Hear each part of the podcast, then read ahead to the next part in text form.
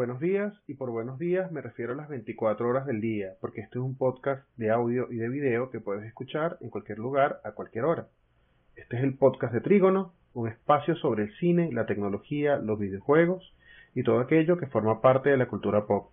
Mi nombre es Juan Pablo Reques y escribo para Trígono acerca de cine y tecnología. Y me acompaña Carlos Corral, que es nuestro redactor de videojuegos y tecnología. Hola Carlos, ¿cómo estás? Muy bien, Juan Pablo, ¿y tú? ¿Cómo está todo? Muy bien. Ya este es nuestro tercer episodio de Trígono, pero sobre el mismo tema. Vamos a intentar la que... La tercera parte del primer capítulo. Exactamente, bueno, eh, el tercer episodio, sí, eso, eso mismo, exactamente. La tercera parte del primer capítulo. La tercera parte del primer capítulo, parecemos un, un final de temporada. Sí, sí, parecemos en una película de Hobbit. Exactamente. Vamos a intentar no extendernos mucho. O sea, no extendernos mucho no, no, eh, no extendernos más allá de lo que de lo que estamos, o sea, no extendernos durante horas y horas y más podcasts y más podcasts acerca del mismo tema, ¿no? Para poder hablar acerca de otras cosas en otros momentos. Bueno, la, la, el, el, podcast pasado estuvimos hablando de lo, de lo que viene en videojuegos para el final de año. Para lo que viene en, en la mitad, de, lo que queda de la mitad de este año, pero nada más hablamos de videojuegos porque el tiempo se nos acabó. Y hoy quedamos que íbamos a hablar acerca de, de, las películas que vienen para el final de año. Como vemos creo que me extendí un poco con los videojuegos y me emocionó un poco, pero es el turno de las películas, es justo. Es justo. ¿Tú sabes? Ajá, dime. ¿Qué viene para, para finales de este año en películas? ¿Qué son los, los pesos pesados de este año? Bueno, siempre al final de año están los pesos pesados no, lo, los de mayor inversión económica, pero por lo general están las películas que los directores esperan que tengan las mejores críticas y demás. Y bueno, entre esas viene una de Ridley Scott que se llama The Martian. The Martian es una película que está protagonizada por Matt Damon. Bueno, Ridley Scott dirigió Alien, Prometheus y no es, eh, o sea, él conoce la, cómo manejar la ciencia ficción. Entonces, ahora viene con The Martian, que es una película también de ciencia ficción, que parece Interstellar 2. Por el tema, pues, o sea, está, está, está Matt Damon en el espacio, en un planeta perdido, y está esperando que lo, venga, lo vayan a rescatar. Ese no, es el argumento de la historia de Matt Damon en, Interstellar. De Matt Damon no, de Matthew McConaughey será. No, de Matt Damon. Matt Damon en el planeta que él donde estaba en en el planeta que era de, de hielo. Ah, cierto, que Matt Damon sale en Interstellar. esto, esto, esto debe ser considerado como que un standalone, una expansión standalone de Interstellar. Así serían los este, videojuegos. Sí, este es como una precuela, secuela. Aunque no es la misma historia, pero está él solo. Está él solo en, en un planeta durante una cierta cantidad de tiempo intentando sobrevivir. Ese no es el, el mismo personaje que hizo en Interstellar. Este es Interstellar. igual me da mucha risa. Con razón tú me dijiste que que cuando vi el trailer y te comenté a ti que esa película sería muy pepona, además de que es Ridley Scott, que esa película se parecía o iba a ser Interstellar 2, yo, pero como Carrizo Juan Pablo compara una película de Nolan con Scott, claro, Scott no es mal director, pero, o sea, ¿cómo las compara? Claro, es que se me olvidó que Matt Damon estaba en esa película en, Interstellar y estaba solo y, claro, ya todo tiene sentido. Bueno, entonces esto es, esta película es como una una versión de, de Castaway de, del náufrago con una, una fusión del náufrago con Interstellar, más o menos, digamos de alguna forma. Matt Damon queda en el planeta Marte, eh, queda preso, o sea, hay un accidente, la, el resto de la, de la gente que estaba explorando el planeta tiene que regresarse a la Tierra y él queda solo en el planeta y la gente, la gente piensa en la Tierra y los que estaban acompañando lo que él está muerto. Él está solo y está intentando sobrevivir con lo poco que quedó en la estación espacial que tenían en el planeta, o estación planetaria que tenían en Marte. Entonces es una película de, él intentando sobrevivir y Jessica Chastain, que también trabaja en Interstellar, mm. está en la Tierra intentando rescatarlo. y creo que hacen una misión para rescatarlo. Pero es que un vuelo de la Tierra a Marte son dos años, más o menos. Entonces no es que es facilito, ah bueno, vamos a ir a rescatarlo, rápido, ok, vamos rapidito. Sí, sí. Agarramos el ruta 5 y llegamos rapidito en la, en la Candelaria, en la Candelaria subimos. Exactamente. No, no, es, no es una, una historia que se resuelva fácilmente. Él, tiene que sobrevivir todo el tiempo que haga falta para irlo a buscar. Se ve muy interesante, está, está inspirada en un libro, es una historia que yo creo que va a ser un poco más que supervivencia. Eso viene para octubre, el estreno es el 2 de octubre. Yo creo que, que va a ser una, una gran película, se ve bastante emocionante. Este, Matt Damon tuvo el, cuidado o sea, cuando él aceptó el, el papel, él dijo de entrada, mira, yo no estoy interesado porque esto es, yo estoy haciendo Interstellar y es más o menos lo mismo. Y después de que leyó el guion, se dio cuenta que no era lo mismo y que, que la película tenía un valor adicional. Eh, Ridley Scott tiene experiencia trabajando con el tema, trabajando con ciencia ficción, tiene experiencia trabajando con gente superviviendo en el, eh, sobreviviendo en el espacio. Esa es la historia de, de Ellen Ripley en Alien. Eh, y de alguna forma la historia del final de Prometheus. O sea, gente que está sola y está en un lugar aislado manejando naves espaciales de alguna forma. Eh, se ve que la película será interesante. O sea, que no Ahora, una pregunta. Tú... Dime. Disculpa que te interrumpa. Tú, tú, me, tú me, ya me dijiste dos, dos podcasts atrás que las películas de año los pesos pesados y los que buscan ganar algo. ¿Tú crees que esta película esté nominada o gane algo en los Oscars?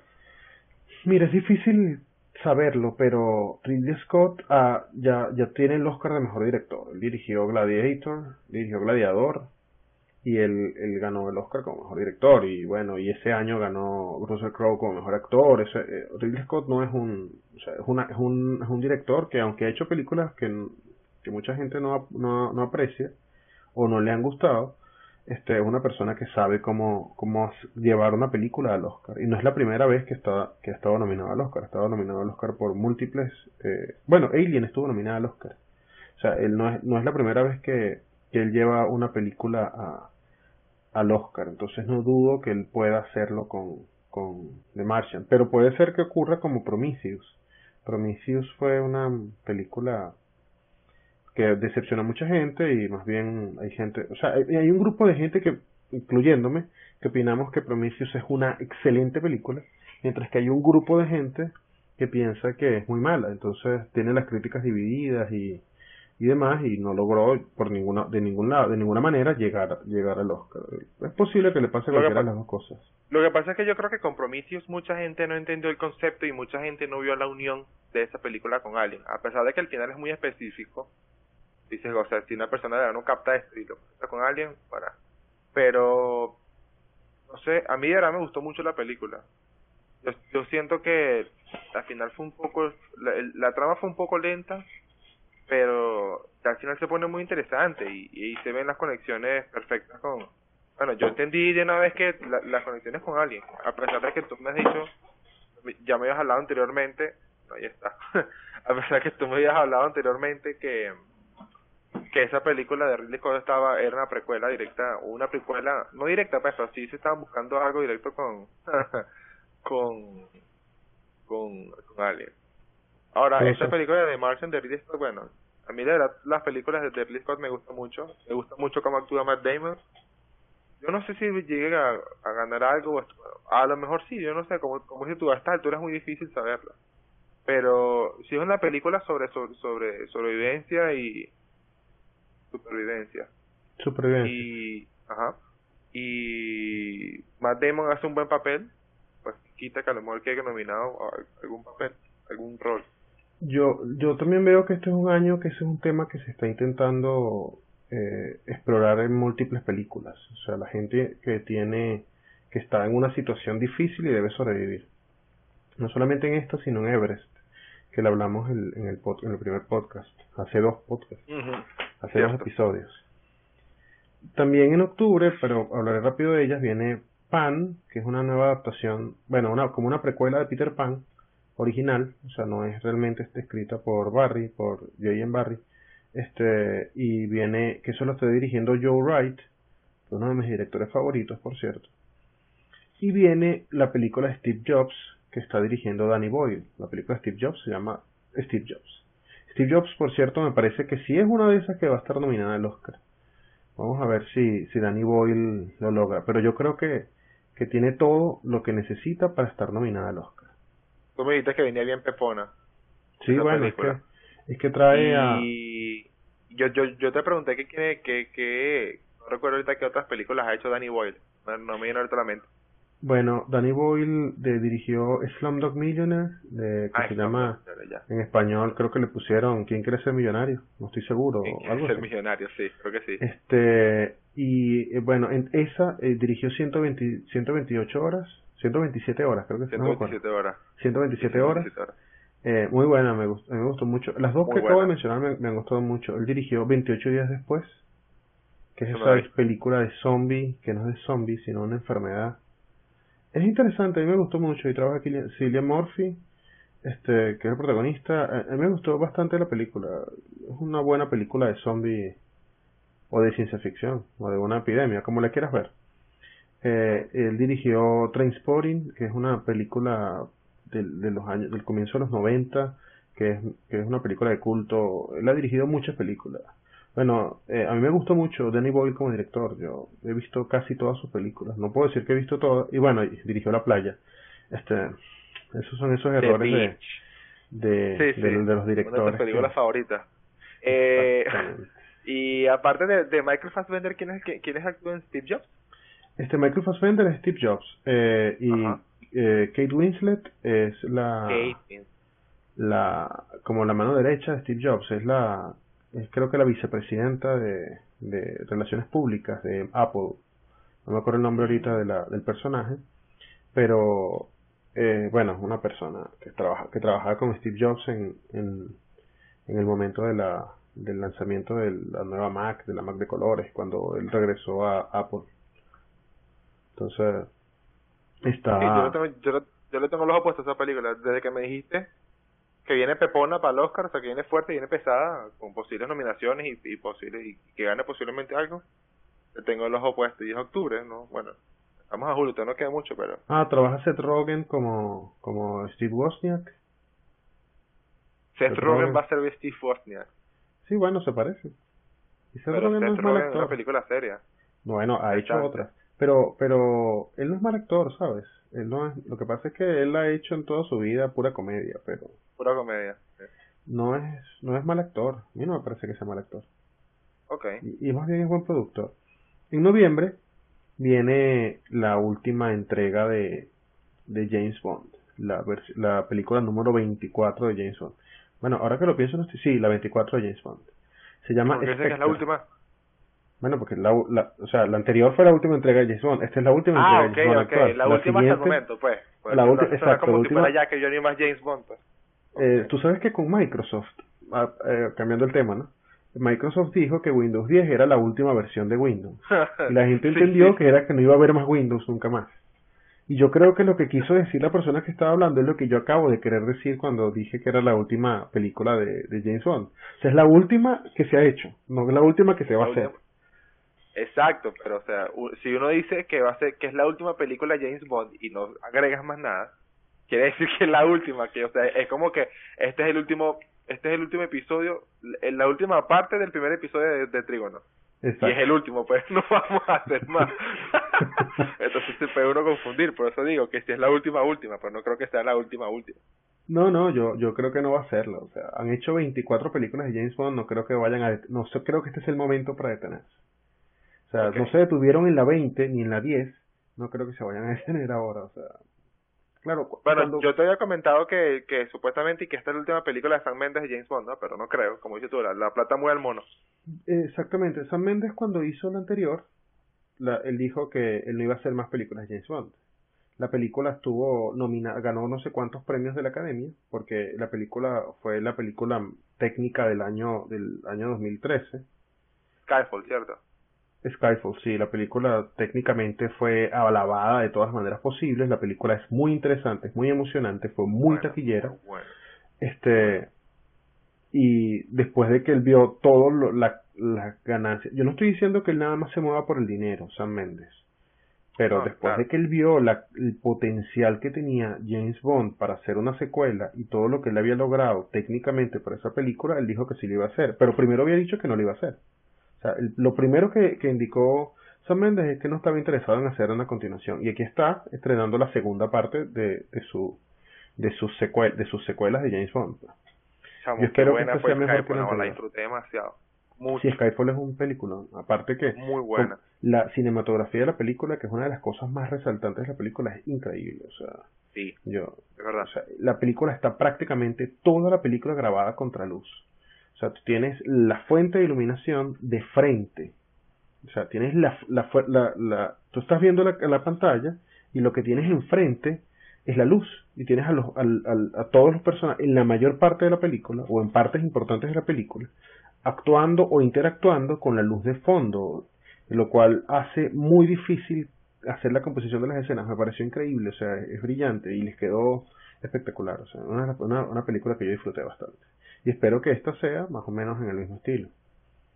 Como siempre, bueno, aquí, aquí es que James Bond, el mundo se está acabando y todo el mundo está contra él y tiene que trabajar solo para resolver el problema. Es la historia de James Bond de toda la vida. O sea, él está...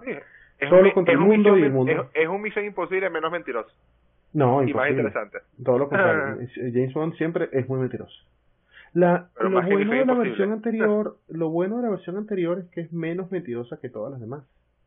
A eso me refería. Como- Royal para adelante fue un poquito medio... Sí. está mentirosa.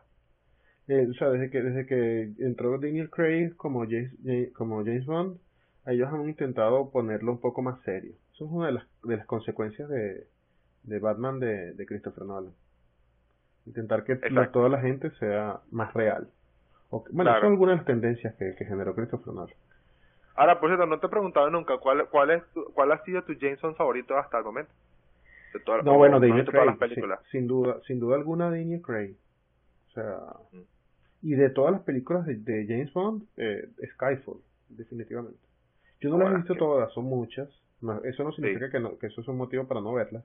No las he visto todas, pero he visto una James Bond con cada uno de los actores que ha sido James Bond. Por lo Yo menos. creo que yo creo que he visto de Sean Connery para acá. Porque mi papá me hizo ver las películas de James Bond de Sean Connery para acá y, y, claro, vi todo Sean Connery, vi Pierce, por supuesto Pierce Brosnan y ahorita Daniel Craig. No me acuerdo quién es, si hay alguien después de Sean Connery como James Sí, Bond. sí hay. Pero no me acuerdo el nombre ahorita. Yo tampoco me acuerdo el nombre. Esta, esta pregunta es, te- tenemos una computadora enfrente, así que me estás obligando a investigar. Como me estás obligando a investigar, tienes que quedarte hablando tú. Google este, No, Sky- es- Skyfall, yo la vi, de verdad, de principio, y la, la canción, la canción es una composición increíble, ¿ah? y bueno, por supuesto del cantante, claro, claro. Eh, eh, con una lo, que mezcla de todo. lo que sí Incluso, te digo es- incluso me quedé con las ganas de bajar el soundtrack de la película porque me pareció buenísimo. No solo la canción, sino el soundtrack, el, el, el OST de la película. Muy bueno. Sí, eh, el, el- la, la banda sonora completa de la película es increíble. A mí me, de verdad me, me ha gustado mucho James Bond. Y esta, esta canción en particular que hizo de él es increíble. Pero es que toda la banda sonora es, Sí. eh, es de verdad Sí, sí, impresionante. Esa película hizo muy buena combinación de sus elementos para explotar al máximo esta película y bueno, Sam Mendes hizo un trabajo excelente. Yo de verdad dudo mucho, no conozco una persona que me ha dicho que haya visto Skyfall y que no le haya gustado. Y si no le gusta es Mira, porque le gusta. Sean Connery hizo- Transformers. Sean Connery hizo una película de James Bond. Bueno, ¿Una eh, sola? No, no, no, no. Perdón. Sean Connery Ah. hizo las, las cinco primeras películas de James Bond. Luego vino George Lazenby, Lazenby, perdón. Y luego vino nuevamente Sean Connery. O sea, hubo un- una interrupción, salió, salió Sean Connery, vino George Lazenby. Y después este vino Roger Moore. Ah, el que yo estaba pensando era Timothy Dalton. Yo vi, he visto, yo vi eh, una con Roger, con Sean Connery que es Goldfinger. Vi Ah, este, vi. la, la de Timothy Dalton, vi License to Kill. Con Roger Moore vi Octopussy. Y Mm. bueno, de eh, Pierce Brosnan y Daniel Craig las he visto todas. Yo he visto Eh, todas las de me- Pierce Brosnan, vi todas las de Daniel Craig y creo que vi de Sean Connery las que son como que del regreso de la James Bond, creo que vi estas películas. Y sí, Bueno. muy buenas. Este, esos son todos los actores que han interpretado a, a James Bond. Y bueno, son hasta ahora 24 películas. ¿Qué tal? 20 otras películas. Bueno, ¿cuándo fue que le hicieron la, el evento especial? El, el, el, el aniversario, el año pasado, ¿no? En el Oscar. No, en el ¿cierto? 2012 O hace se cumplieron 30 años. En el 2012, que fue cuando lo estrenaron, se cumplieron 30 años de, Eh, Yo, yo hace rato dije que era la película técnica del 2013. No, me- la Ajá. premiaron en el 2013, fue lo que quise decir. ok. No sé, creo que me confundí ahí con la fecha, pero eh, ok. eh, a- a- este es el, el número, el film número 24 y bueno, lo estrenan en, en octubre, perdón, en noviembre, el 6 de noviembre. También en noviembre viene la última parte de The Hunger Games, que es Mockingjay Part 2, Part 2, Mockingjay Part 2. Bueno, yo no, no estoy muy emocionado con... No sé, tal vez sí estoy muy emocionado, porque yo leí los libros, pero es que como Mockingjay Part 1 a mí no me gustó. Horrible. Ya, ya yo no sé qué esperar para la, para la próxima.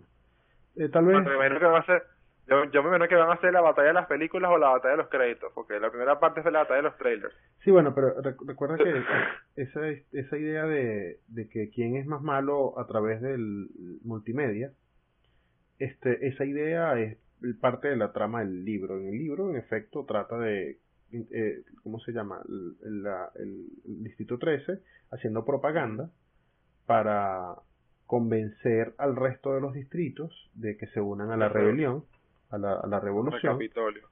y el, el Capitolio haciendo propaganda para que la gente apoye al Capitolio. O sea, esto- eso es una parte del libro. Usando Pero- los rebeldes. Sí, sí, o sea, es un Tommy Dame, pues, pero yo creo que lo más interesante de la película fue la mente maestra de, de- no recuerdo cómo se llama el malo, verdad. Snow. olvidó el nombre, no sé. Presidente Snow. Presidente exactamente. Sí, eh, tiene una mente de villano muy buena, pues, pero la película, no sé, yo la vi... De verdad que hasta ahora me sigue diciendo, me sigue pareciendo mejor la, me- mejor la primera película. Sí, bueno, el, libro- ha, vendido, ha, vendido, mejor. ha vendido mucho, ¿no? Esa película. Sí, sí, son muy taquilleras y en, en- en general son buenas. O sea, no- yo no quiero decir que no me que no me parezcan buenas, sino que cuando uno las compara sale ganando la primera y cuando uno compara la primera la, la tercera con la segunda es mejor la segunda. O sea, la anterior siempre es mejor que la que la siguiente. Creo que la cuarta va a ser la, la, la última, va, va a romper esa regla porque la, la, el final hay varias cosas que son impactantes. Que no voy a contarte porque no has leído los libros, pero inclusive el desenlace romántico de la historia, que es una pérdida de tiempo en el libro, y el, el desenlace de la guerra y cómo termina ese problema es muy interesante. Y, y la, la, la participación que tiene Katniss en todo eso.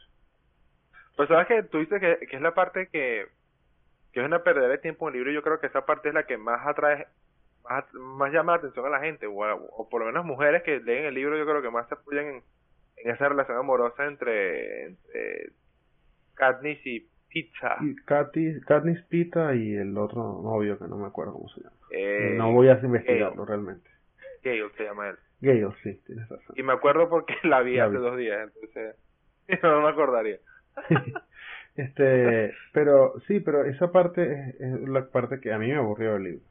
Lo bueno es que Ah. el libro no trata de eso. O sea, eso está, es una parte importante del libro, pero no es el centro del libro, Mm. lo cual está bien. O sea, en el libro cuando uno, uno tiene mucho de esas partes y luego se concentran en la acción y demás y uno puede, uno puede como descansar de, de haber leído tantas páginas acerca de, de su de su duda entre si se queda con Pita o se queda con Gale. Pita o Gale. Toda la película. Perdón, todo el libro. Eso, es, es- eso para mí va a terminar un caro sello, estoy casi seguro de eso. No te voy a hacer spoilers, así que mejor no respondo a lo que acabas de Ok, decir. mejor no respondas y brinquemos a la siguiente película. Exacto. Así, lo siguiente que viene es diciembre.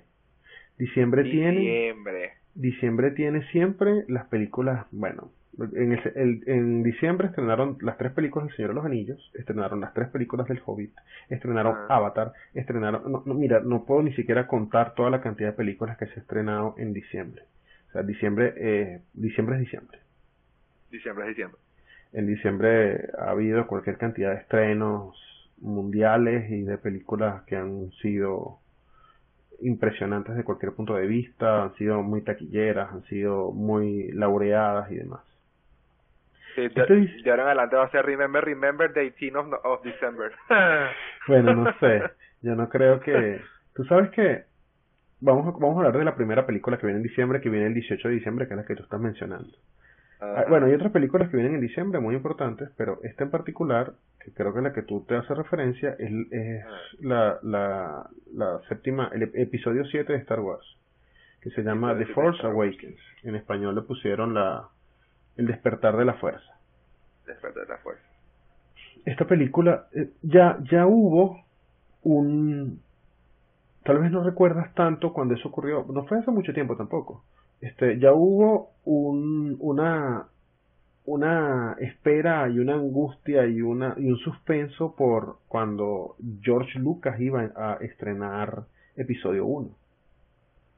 O sea, ya hubo No, una, no. una hace, cuando, cuando George Lucas estrenó episodio 1, eso fue en el 96, si mal no recuerdo, este, o tal vez en el 98. Cuando George Lucas estrenó episodio 1, bueno, la gente estaba esperando, la gente tenía 20 años o más esperando por, por una nueva película de, de Star Wars. Entonces, ya esa, esa espera y esa agonía y esa, y esa, es- ¿cómo se llama? Esa necesidad de, de ver que se, que, que, que se satisfacía alguna necesidad de ver otra película de Star Wars. Ya esa angustia sucedió en la historia. O sea, ya la gente tuvo suficiente tiempo alguna vez para, para esperar por la, la nueva entrega. Y Star Wars, la amenaza, pero la amenaza fantasma fue en el 99. Eh, la, la película de la amenaza fantasma la dirigió George Lucas. O sea, no fue que alguien más la estaba dirigiendo, la dirigió el creador de, de, de Star Wars. Star, de Star Wars. Y eso fue, bueno, una decepción. Fue una, una, Sí, una, para- una para- gran decepción para, Para los- mucho, para mucho, para mucho creo que es la peor película.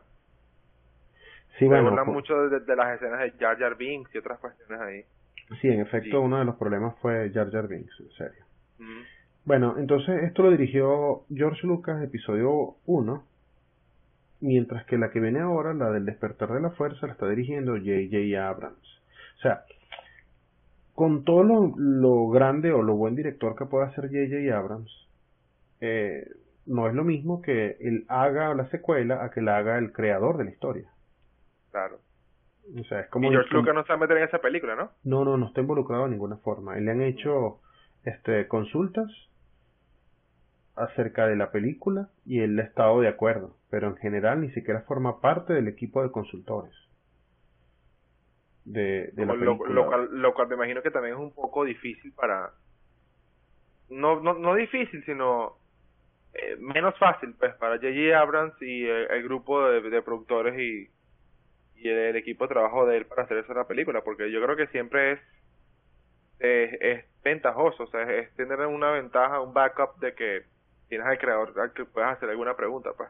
Sí, no, yo supongo que George Lucas está recibiendo las preguntas y todo de alguna forma y está ayudándolos eh, de manera, ¿cómo se llama? Sin, sin, sin crédito, sin, sin, sin expresarlo públicamente. O sea, debe haber, debe haber participado de alguna forma, así como, como James Cameron ayudó, aunque él lo hizo de manera, utilizando su cara, a, a, a Terminator, a Terminator Genesis. Eh, o sea, tiene que haber alguna relación. Y por supuesto, este, está el equipo de producción de, de, de George Lucas que par- está participando en la producción de, de la película ahora de Disney. La película de este, Yo sé que- Yo sé que a ti no te emociona mucho Star Wars, pero en retrospectiva de esta película, o, o- o hasta ahora lo que viste en el trailer, ¿qué piensas de ella? Yo sé que a ti no te emociona mucho, pero... Mira, no es que no me emocione mucho. Es que episodio 1, 2 y 3. No, el punto es que la, el cine, yo, yo, no, yo no quiero hablar mal de Star Wars. Star Wars es una película muy influyente que marcó la manera de hacer cine. Es El Señor de los Anillos del cine, digamos. O sea, antes de que existiera El Señor de los Anillos en el cine, existió Star Wars. O sea, sin que se hubiera hecho Star Wars, no se hubiera podido hacer una serie de tres películas como El Señor de los Anillos eh, y que la gente estuviera abrazándola, aun cuando el Star Wars está inspirada en el libro El Señor de los Anillos. O sea, eh, lo que quiero decir es que El Señor de los Anillos, el libro, su equivalente en el cine, con la influencia y todo el impacto que tuvo, es Star Wars. O sea, la, fa- la fantasía y la ciencia ficción, como se extendió en el, en el, en el cine, se debe en parte a, a Star Wars. Yo no quiero negar su, su, influencia real, en realidad. Pero yo siento que el cine ha avanzado hacia otro lado. El cine ha avanzado hacia la ciencia ficción fuerte, es decir, la ciencia ficción que eh, describe historias que son más reales y más creíbles. Entre esas cosas, y una de las cosas que me terminó de, decepcionar de Star Wars, fue ver Avatar, porque eh, James Cameron se esforzó tanto en que los, en que los alienígenas en, en Avatar fueran tan reales y tuvieran una, una, una evolución que fuera consistente con la ciencia, que eso le quitó, a, mi juicio, le quitó valor a, a todos los personajes y a, y a, la forma física y al comportamiento de los personajes en Star Wars. Eso fue una de las cosas que, que, una de las cosas que no me gusta de Star Wars es que la película no soporta el paso del tiempo, pero no con la historia, que la historia es interesante, la guerra entre, entre los rebeldes, el imperio que tiene dominado al, a todo el universo o a toda la galaxia. Esa parte es interesante. Lo que me molesta es el diseño de algunos personajes que están colocados en la película para que sean graciosos, inclusive para que estén en escenas durante segundos nada más, y que el diseño no corresponde con, con un análisis cuidadoso de, de, de la ciencia ficción exacta, pues intentar ponerle ciencia a la ficción. Que bueno, eso es lo que hacia donde ha hacia donde ha convergido el, el cine de ciencia ficción reciente. Y a mí me gusta mucho más la ciencia ficción eh, dura que la ciencia ficción suave de, de, Star Wars. O sea, en Star Wars viajan en el tiempo, pero viajan en el espacio como les da la gana, a la, a la velocidad de la luz, eso también lo hacen en Star Trek. No es, no es que sea malo o bueno de por sí, pero eh, no sé, a mí las deficiencias científicas de, de Star Wars no me convencen mucho hace que, hace que la historia me convenza menos. Pero pienso que J.J. Abrams tiene un enfoque interesante hacia, hacia Star Wars. Vamos a ver cómo lo va a tomar. Obviamente ya no se puede arreglar lo que hizo George Lucas cuando creó la historia. Y bueno, el mundo se ha movido hacia otros lugares, es lo que quiero decir. O sea, el cine no se quedó estancado en lo que hizo Star Wars, sino evolucionó la ciencia ficción y todo esto hacia otro lado. Pero ya no solo se puede cambiar, pero es posible que en el universo que existe se pueda, se pueda hacer una, una historia interesante, yo no lo niego. A mí me gustan las películas de Star Wars. Es más, no solamente me gustan las películas, me gustan las películas, me gustan los videojuegos, me gustan las, las series. O sea, no quiero decir que no me gusten. He, jugado, he, jugado cualquier cantidad de videojuegos, he, visto todas las películas. No solamente he visto todas las películas, he visto todas las películas animadas. Este, mm. He visto las series de televisión, eh, las series animadas, la, bueno, vi las que, la que hicieron en los 80 y las que hacen ahorita, este, yo, me parece interesante la, todas las series que, que han hecho. Sin embargo, eh, considero que podría ser mejor. Ahora, eh, ya no se puede cambiar, el pasado no se puede cambiar y eso no hay manera de arreglar la, la trama de... Pero la, nada más la, la espada láser que utilizan los Jedi, esa espada no tiene eh, eh, ¿cómo se llama? No hay, no hay manera de justificarla científicamente. Es imposible hacer una espada de esa forma. Porque tú no puedes contener a, la luz de esa forma. Entonces, mm. ya, ya eso... Sí, es, es lo que la gente aquí hace con un palo blanco y lo pintan de color. Ahora, tú sabes que salió en internet eh, una una historia, alter, o sea, modificaron la historia o, o, le hicieron una historia nueva a Han Solo para estas películas. Y creo que no solo a Han Solo, sino a varios personajes yo estuve hablando con, con Pedro Arraez sobre eso, que él es fanático de Star Wars, y me dijo que no le hiciera caso a eso, que eso es pura porquería, que eso lo están haciendo para la nueva película. No sé qué, no sé qué habrán modificado, no sé qué habrán dicho ni, ni creado sobre esas nuevas historias de el background de los personajes para esta nueva película, pero creo que si van, si van a modificar un poco de repente lo que ha creado, lo que ha creado George Lucas en cuanto a la historia de los personajes. Tú sabes que, otro, otro de los problemas de, de hacer estas películas es que ya existían las, las continuaciones de Star Wars. O sea, ya e, existía episodio 5, 6 y 7, perdón, 4, 5 y 6. Y ya habían sacado los videojuegos, y ya había una historia de lo que había ocurrido antes y lo que había ocurrido después, y hay libros, y hay, bueno, hay una cantidad de cosas de lo que ocurre luego de Star, de Star Wars. Y para esta película de Star Wars, todo eso fue borrado. O sea, no es que fue borrado, sino que ellos tienen unos niveles de canon. Canon es la palabra que se utiliza para hablar de lo que de lo que es verdad y lo que no en, un conjunto de, una historia. Esa es la palabra que se está utilizando. O que se utiliza para esa, creo que fue, eh, eh, esa creo que fue la palabra que quise, que quise utilizar cuando hablé de, lo que te acabo de decir. El canon de Star Wars es tiene unos, tiene ciertos niveles. Si aparece en una película es verdad. Si aparece después de la película en una, en una producción de televisión es verdad. Pero no puede sobreescribir a lo que ocurre en la película. Después de, la, de las películas vienen, perdón, de, de las series de televisión vienen los videojuegos. Y de último los libros. O sea, los libros, a pesar de que llevan más trabajo, o, para algunos llevan más trabajo, pero realmente no lleva más trabajo necesariamente el libro. Este, el libro lo están, lo están escribiendo por encima de la historia de los libros y mucha gente los leyó y siente que los libros deberían ser respetados. Pero los libros no van a ser respetados para hacer esta película así como los libros no fueron respetados para hacer las películas de episodio 1, 2 y 3.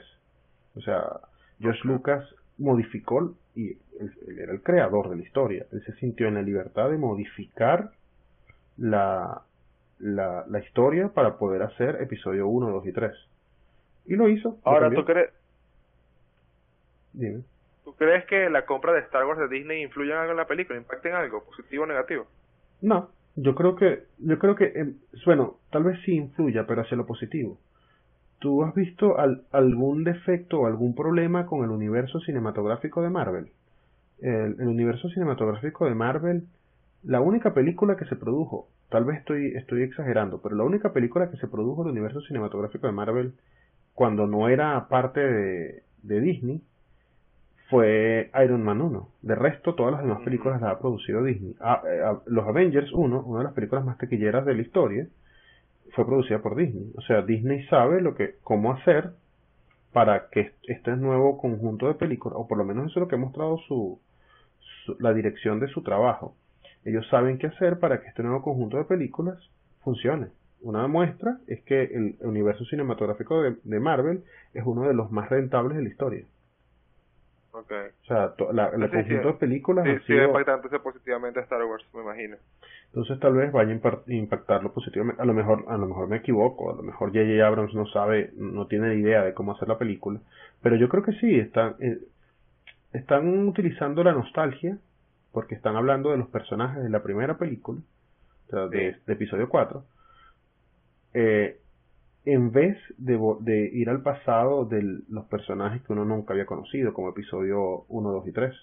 O sea, lo único de esos, de esos personajes que uno conocía era a Darth Vader, que, era Anakin Skywalker. Exacto.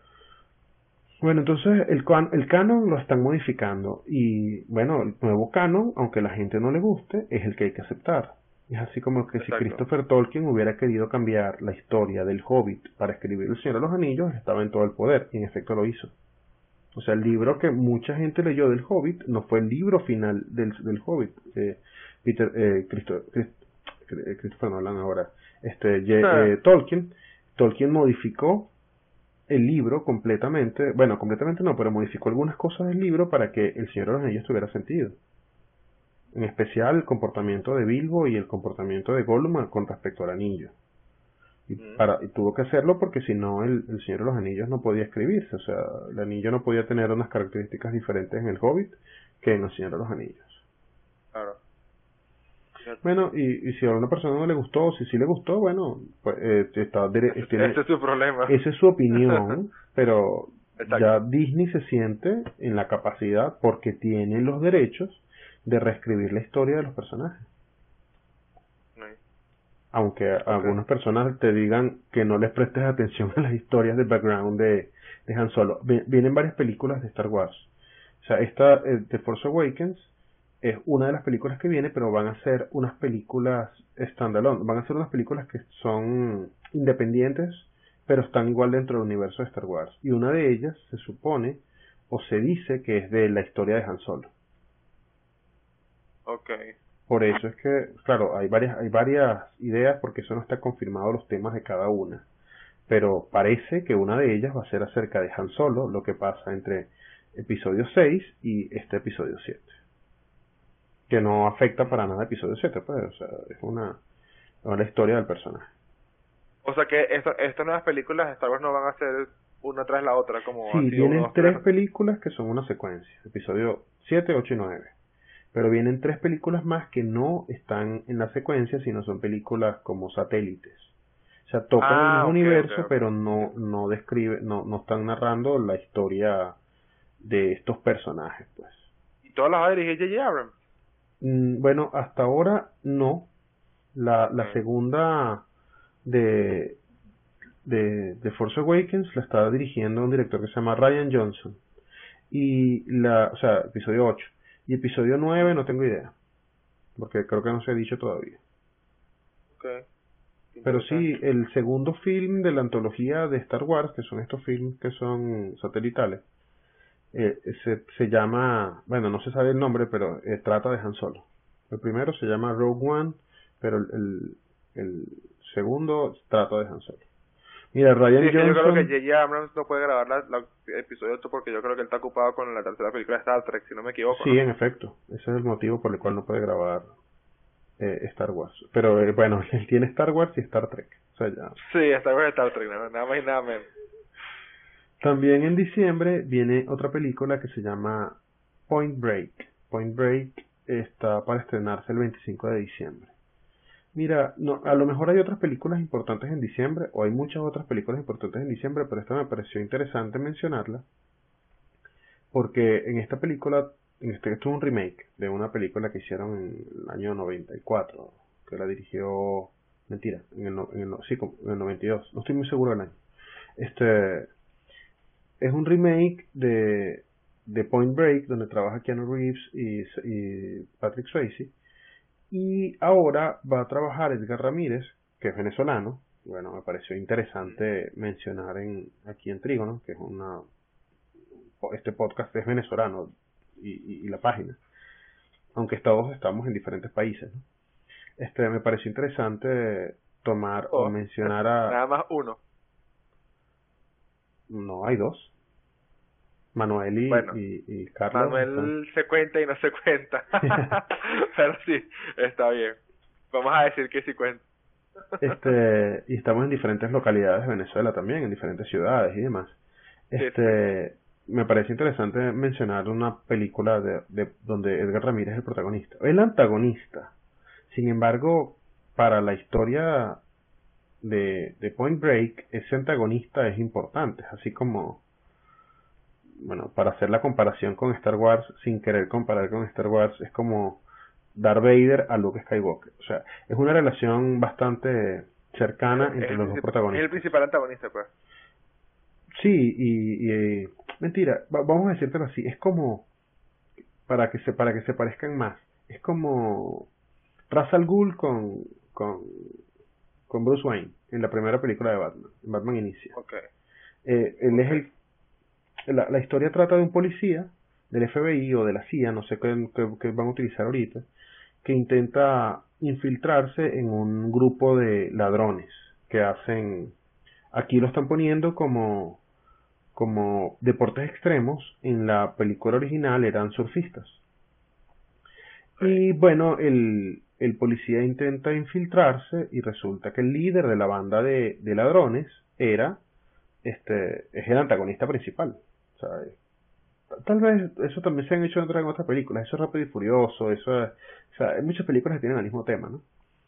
Eh, en esta, el antagonista principal, que es el líder de la banda de, de, de delincuentes, de ladrones, es Edgar Ramírez, y por lo tanto él es el protagonista de la película. El Aníbal Lecter de Clarice Starling, no sé, conocer la sí, comparación, la comparación no es de esa forma, porque esta es una relación de amistad y de una relación de amistad que, es medio enferma, por cierto. Este, no sé cómo- qué, dirección va a tener esta película. Cuando digo que qué dirección, no sé hacia dónde la van a, a mover, porque la película está tan alejada en el tema del, del original Point Break que están simplemente utilizando el nombre. O sea, eh, como, como te dije hace un instante, Rápido y Furioso 1 es lo mismo que Point Break. O sea, tienes un policía que se infiltra en una banda de delincuentes. En este caso, en Rápido y Furioso 1, los delincuentes roban carros y hacen carreras de carros. En esta, en, en Point Break, robaban bancos y surfeaban. y en la nueva eh, roban lo que sea y hacen deportes extremos. No sé cuál sea la dirección, no basta con que sea la misma, la misma idea del policía infiltrándose para que sea la misma película.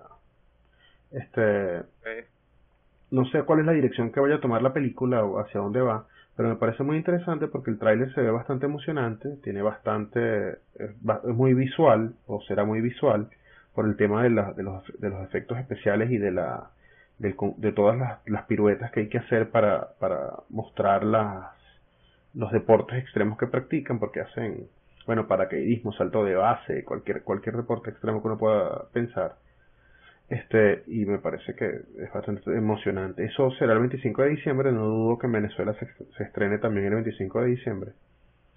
Porque, bueno, para, el, para el 2016, creo. Tal vez para el 2016, pero está Edgar Ramírez, eso es suficiente como para que motive a, a, los, a las salas de cine a estrenar en diciembre, porque la gente probablemente va a querer ir a verla. ¿Cómo crees que Edgar Ramírez haga su papel? Me gusta mucho como actor, ¿no? Él es muy buen solo Porque, no solo porque es venezolano, sino porque de verdad yo, yo considero que es muy buen actor. Él es muy buen actor, a mí me parece que es buen actor. Eh, el personaje, como él es venezolano, el personaje lo le pusieron, eh, ¿cómo se llama? Tintes socialistas y, y eso, esas cosas. Bueno, no tengo mucho que opinar al respecto porque ese no es el tema de este podcast, ¿no? Pero le pusieron algunos tintes socialistas, o tal vez como tenía tintes socialistas, por eso eligieron a, a, Edgar Ramírez como protagonista. No sé cuál, qué, qué, ocurrió primero, o si tal vez eso lo decidieron mostrar en el tráiler por algún motivo. Eso no, eso no ayuda a vender en otro lado sino en Venezuela y, estoy completamente eh, seguro que Venezuela no es un mercado importante mundialmente para el cine. hay muy poca población y la, la producción de dinero que pueda generar el cine en Venezuela no es relevante este menos contra, contra países que tienen 300 millones de habitantes como Estados Unidos o mil millones de habitantes como China. O sea la venta de, de, entradas en Venezuela no tiene relevancia pero pareciera como que se hubieran elegido a Ramírez porque es venezolano. Eh, es decir, él, él está haciendo un papel de, de un latino, no está haciendo un papel de, no está fingiendo un acento, él tiene un acento latino, de una persona hablando inglés, pues.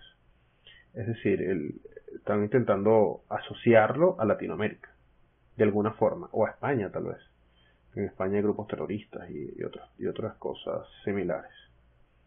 Eh, yo creo que él es muy capaz como actor, él, hizo una serie de, de, El Chacal, que ha sido que fue que ha sido muy muy bien recibida mundialmente eso tiene ya varios años pero el chacal por cierto es un, terror, es un terrorista venezolano, por eso eligieron a eh, Edgar Ramírez para ser del terrorista venezolano. Este, bueno, Edgar Ramírez es muy buen actor y yo en todas las películas y en todas las oportunidades que lo he visto he estado muy conforme con, con su desempeño. Inclusive él, él es, el, él es el antagonista de, de Born Ultimatum, pero no tiene casi importancia en la película porque Born tiene tantos tantos enemigos que Claro, de cierta forma, como de cierta forma, él está buscando matar a Bourne, pero él no es el antagonista, sino la, la, la compañía que en realidad quiere matarlo y, y su círculo. Bueno, el gobierno de los Estados Unidos que él lo quiere matar.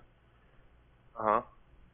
Entonces, él lo hizo muy bien en ese momento. Y bueno, El Libertador, su papel es muy bueno. A mí me gustó mucho esa película. A mí también me gustó mucho su película de Libertador. También en diciembre, viste que, que no podíamos extendernos sea, que tengo que apurarme para terminar porque ya van 50 minutos o más y todavía me falta hablar de algunas cosas. Bueno, para terminar, en diciembre viene también In the Heart of the Sea, que es una película acerca de, de los eventos reales que llevaron a, a, Herman Neville, Melville a escribir, no, ahora no me acuerdo el nombre, a escribir eh, Moby Dick. Y esta película está dirigiendo Ron Howard. Ron Howard es uno de mis directores favoritos también, aunque ha dirigido malas películas en algunos momentos. Pero bueno, él dirigió Apolo 13, él dirigió... Bueno, con Apolo 13 es suficiente para mencionar su carrera, pero eh, para comentar otras películas, él dirigió, esas son las que no me gustan mucho, eh, eh, El Código da Vinci y dirigió la... Ángeles y Demonios, ¿no? Ángeles y Demonios, entre otras películas. Él es un muy buen director y, y realmente en el año, inclusive hace, hace unos cuantos años, dirigió la película acerca de, de, de los corredores de Fórmula 1, Rush. Que Ah, me pareció Rush, una película excelente. que cuando película. yo, yo no esperaba que su película fuera tan, tan buena. O sea, cuando la, la vi en el cine me, me sorprendió que esa película fuera de ese nivel. Yo estaba realmente sorprendido. Esa, esa es una, una gran película. Ron Howard. Ron Howard es un excelente director. Y entonces viene con esta nueva película que, que espero que sea increíble. También Herman viene- Melville se llama, lo busqué. ¿Cómo? Herman Melville. ¿Y Herman- ¿Qué dije yo? Melville con M. ¿Y qué Herman? Melville se llama. ¿Y, qué dije? ¿Y cómo es? ¿Y cómo dije yo? ¿Y cómo es? Yo te escuché que tú dices Neville, creo, pero es Melville. Herman, Herman Melville. Herman, Herman Melville. Melville. Sí. Este, también viene The Hateful Eight de Tarantino. Una película de Tarantino, por fin. Eh, Tarantino, Digo por fin bueno, porque todas las películas de Tarantino me gustan y ya estaba esperando la nueva de, sobre todo después No. de Django. no sé si hace falta decir mucho acerca de la nueva película de Tarantino, pero bueno, Tarantino es un genio. Él sabe crear filmes que son muy diferentes a lo que todo el mundo hace, aun cuando explore las mismas, los mismos estilos o los mismos eh, géneros que ya se han, que ya se han explorado. O sea, Django es un film de, de, del oeste y es completamente diferente a cualquier cosa que yo hubiera visto antes. Y tiene unos diálogos, o sea, como él conduce cada película a través de, o sea, él tiene un estilo definido, aunque mucha gente dice que puede hacer muchas cosas, pero casi todas sus películas son escenas donde una persona llega a, una, a un salón y, e interactúa con los demás a través de un diálogo que dura durante muchos minutos, en, tal vez con algunas excepciones en Kill Bill, pero en Kill Bill también ocurre eso.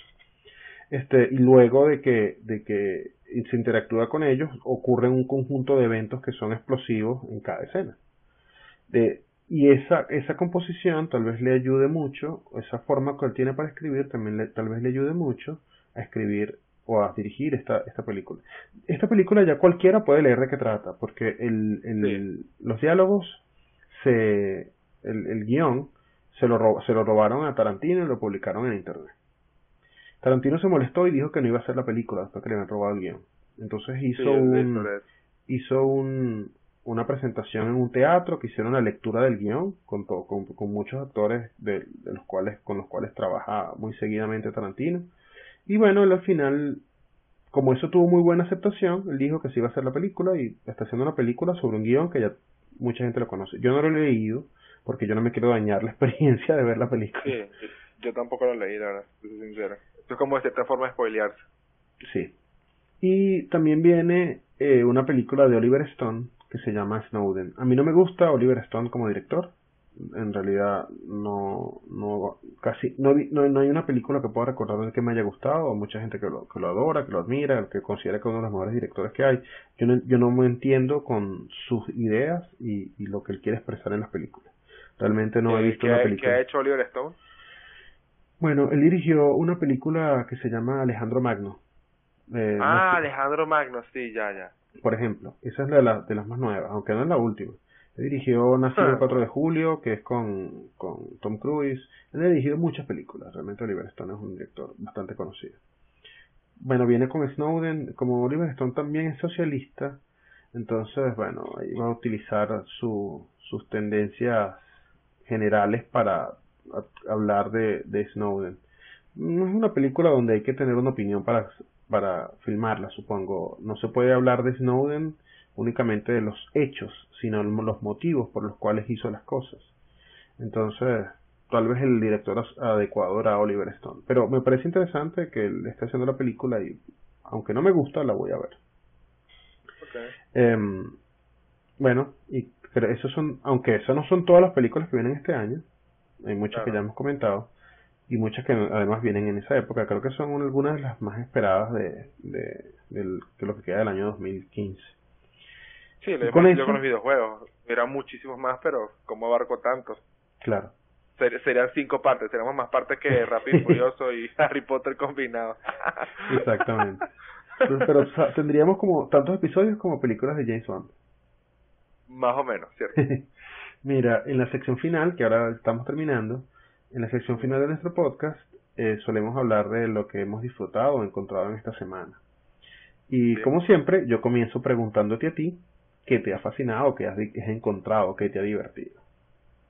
Bueno, yo no sé, yo no sé si tú conoces, yo creo que te mencioné lo que es, lo que es Ivo. Ivo es un torneo eh, que se realiza en Estados Unidos donde, se reúnen los mejores jugadores de, de, de distintos juegos de peleas como Mortal Kombat X, Guilty Gears, el famoso Street Fighter, por supuesto, Super Smash Bros. Y se hace una ronda, se hace un torneo de cada, de cada uno de, de los videojuegos y se corona cada, cada campeón de cada, de cada videojuego.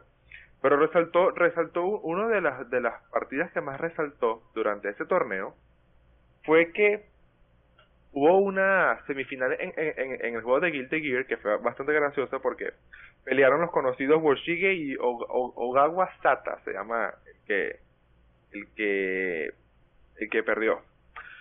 Te explico qué pasó. Tú sabes que los juegos de pelea siempre son dos rondas. Tú puedes ganar dos o si empata cada uno uno se va, se va a, a una tercera, ¿cierto? Exacto. Lo que pasó fue que Woshige, eh, perdón, o, Woshige ganó la primera pelea. Vamos a decirle luego, jugador 1 y jugador 2. Ok, vamos a decirlo así. El, jugador 1 ganó la primera, la primera pelea. El jugador 2 ganó la segunda. Pero cuando el jugador 2 ganó la segunda, él pensó que había ganado la partida. Y se ha parado a, a celebrar, a hacer así enfrente de todo el mundo de que había ganado y empezó la tercera ronda. El jugador 1, por supuesto, no lo perdonó, lo reventó a golpes y quedó él como el, el, el ganador de la partida. Y luego él se paró a celebrar con todo el mundo de que sí había ganado. Entonces la moraleja es que nunca celebres antes de tiempo. Me ha pasado. Eso fue lo que esto fue lo que lo que me parece más interesante esta semana. Disfruté mucho el torneo, la verdad que sí, de verdad que tú dices eh, eh, el Ivo no es un torneo tan reconocido como puede ser el Mundial de League of Legends que recauda millones y millones y millones de jugadores viendo las finales, viendo las partidas y esas finales son en, torneos mundiales, por así decirlo. Bueno, ahí tienes otro más juegos, este de, juego, de pelea como Soul Calibur. Con, juego, con este juego me ha pasado mucho. Yo jugaba mucho Soul Calibur con mis amigos y este es Soul Calibur 5 y me pasaba mucho que a veces pensaba que había ganado y resulta que, había que me faltaba un juego y exactamente entonces uno bueno celebra y eh, se muere el, el Ivo no es un torneo muy reconocido, no tiene muchos espectadores, pero se ha aumentado debido al nivel que los jugadores le han, le han puesto y el cariño que le han puesto al torneo. Ya ha conseguido, rompió récord, la, esta semana la, final de Street Fighter 4 rompió récord, trayendo 250 mil personas expectando la final a través de internet. Me gusta mucho el Ivo porque uno a veces no toma en cuenta de verdad lo que toma eh, esforzarse y eh, perfeccionar la manera de jugar un juego de pelea porque yo de verdad he intentado muchísimos juegos de pelea como Street Fighter, que los, los movimientos son tan tiesos y todos son tan, pues, todo es comandos, comandos, comandos, comandos y combinaciones de sticks con botones, y la verdad que se hace muy difícil, y no mucha gente reconoce eso, y de verdad que yo disfruté mucho, mucho, mucho el torneo con cada uno de los, de los, de los videojuegos. No soy, no, no soy muy fanático de Guilty Gear, que fue, que es del que te acabo de comentar, pero sí disfruté mucho del de Super Smash, de Wii U, y el de el, de Street Fighter que ganó Momochi. Momochi, Momochi ganó, creo, sí. Sí, ganó Momochi, un japonés. Yo sé que yo sé que los nombres son difíciles para nosotros los latinos. Sí. sí. Hablar de los nombres de los japoneses. Exactamente. Y bueno, eso fue lo que yo lo, lo que yo encontré más interesante durante esta semana. Está bien, está bien. Yo, tú sabes que lo que encontré es lo siguiente. Eh, James Horner el, el compositor de música de muchas películas, del cual escribimos en, en Trígono, tuvo un accidente aéreo y murió hace unas cuantas semanas. Eh, él, compuso la banda sonora de una película que está, que, está cerca de estrenarse que se llama Southpaw, que es una película de un boxeador de, de un de boxeador y es con Jake Gyllenhaal. El director es Antoine Fuqua. Em, bueno, Horner, bueno, hizo la banda sonora de esa película y estaba, este, eh, Fuqua hizo unas, eh, estaba haciendo unas entrevistas y estaba hablando del estreno de la película en, una, en un, programa de radio de, Estados Unidos, de la radio pública de NPR, y comentó acerca de que bueno, se puso a hablar acerca de, de, James Horner, que había sido el compositor de, de la banda sonora de Southpaw, y terminó diciendo que James Horner dejó una banda sonora eh, escrita completa para la próxima película que va a dirigir Antoine Fuqua. Eh, la próxima película que va a dirigir Antoine Fuqua se llama The Magnificent Seven, que es una película de, del oeste, del, del, oeste, del lejano, del lejano oeste. Esa película es muy famosa, eso es un remake, lo que él está haciendo. La película original es conocida como Los Magníficos en español. Una película muy famosa, que es una de las películas de western del oeste, por supuesto, oeste estadounidense, que más famosos del mundo, de la historia, una película exitosa en taquilla, la han pasado en cualquier cantidad de oportunidades en televisión, en cine.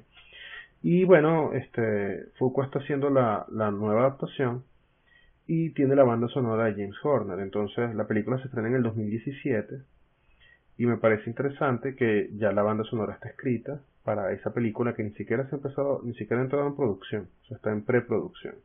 James Horner únicamente utilizando el, el guion compuso toda la banda sonora y, y Antoine Fuqua dice que la banda sonora es increíble y que él va a utilizarla para su película y lo, lo va a hacer como para, para que sea un, una manera de, brindarle una de darle honores a, a James Horner, que fue el compositor. Eso me pareció increíble, entonces vamos a poder ver, vamos a poder escuchar por lo menos dos bandas sonoras más, la de la de Antoine, la de la de Southpaw que viene próximamente y la de The Magnificent Seven en el año 2017, que es cuando va a ser estrenada la película. Como te digo, no ha entrado ni siquiera en, producción. Entonces, eh, bueno, eso me pareció increíble leerlo y y, y la, la noticia y, y toda la, la, la, la, emoción la emoción que, que tiene el director Antoine Fuqua al respecto del tema pues me parece una, una buena manera es la, es, la última composición que hizo James Horner para una película que más que eso supongo que tienen que hacer un tributo muy decente por eso sí, pues yo creo que tienen que esforzarse bastante ¿qué va a pasar cuando el mundo se quede sin Hans Zimmer? Sí. Ya se fue James Horner. Pero ocurrirá porque todos, pero no, no, no debemos, no debemos entrar en una, una onda sí. eh, oscura en el negativa, claro, claro, sí, sí, yo entiendo. Pero, pero ocurrirá. Pero bueno, ocurrirá, sí. Bueno, así pensando en que ocurrirá, llegamos al final de nuestro podcast. Hmm. Recuerden que estamos en www.trigono.com.be. Pueden seguir a Carlos Corral en Twitter en arroba carloscorral L. Y a mí, Juan Pablo Reques, por arroba Juan Reques. Sin nada más que decir, quedamos ustedes atentamente, Trígono. Chao.